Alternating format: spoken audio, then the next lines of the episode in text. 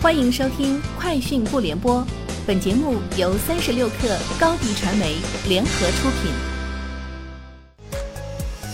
网罗新商业领域全天最热消息，欢迎收听《快讯不联播》。今天是二零二二年三月三十号。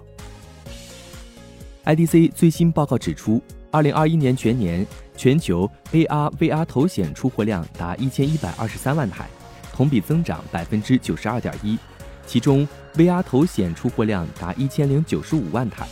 突破年出货量一千万台的行业重要拐点。其中，Oculus 份额达到百分之八十。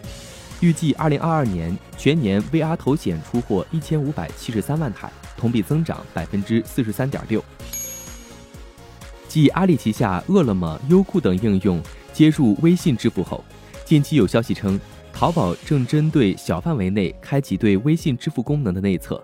并在支付选项中新增了与微信支付相关的两种支付模式，分别是微信扫码支付和去微信找朋友帮忙付。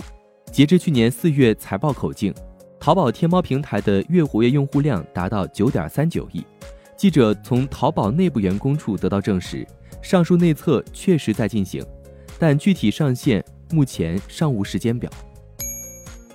三十六氪获悉，携程发布的《二零二二清明假期旅行趋势洞察》显示，今年清明假期旅游出行呈现不同的区域特征，撒欢游、反弹游、花式本地游、云旅游成为四大游玩趋势。数据显示，由于受本轮疫情影响较小，国内西部旅游市场成为一大亮点。二零二二年清明小长假，西部旅游订单总量。占到东部旅游的百分之六十七，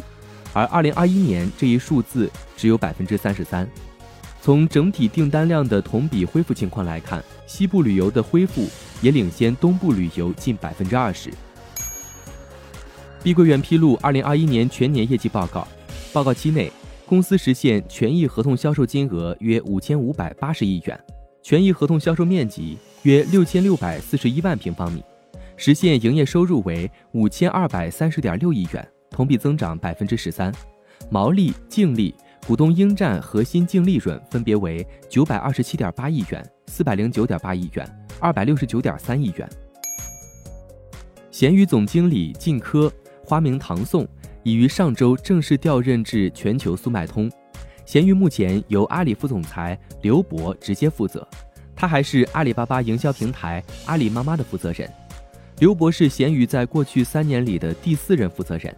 二零一九年七月，原淘宝直播及内容生态事业部资深总监陈磊调任闲鱼，接替把闲鱼从无到有做起来的原负责人陈伟业。十四个月后，陈磊离职，该业务由靳科接手。微信客户端中多家与数字藏品相关的公众号突然被封禁，涉及的平台超十个，均为中小型数字藏品平台。腾讯换核等头部平台未受影响，大部分平台皆被提示为由用户投诉并经平台审核，存在未取得法定许可证件或牌照，发布、传播或从事相关经营活动的行为，账号已被停止使用。除直接封禁外，微信官方已向部分数字藏品平台发送资质审核提醒，要求平台提供从事相关经营活动的资质证明，提交期限为四月一号。否则也将面临公众号封禁危险。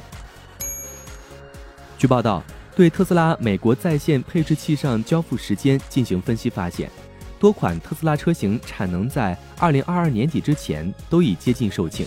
并且积压了大量订单，尤其是 Model Y。其中，在最近价格上涨后，长续航版 Model Y 当前售价为五点八万美元，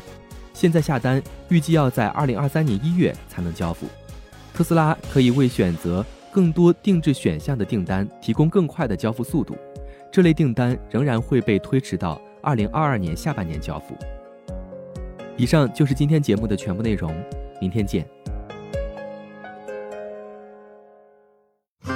品牌蓝 V 想涨粉就找高迪传媒，微信搜索高迪传媒，开启链接吧。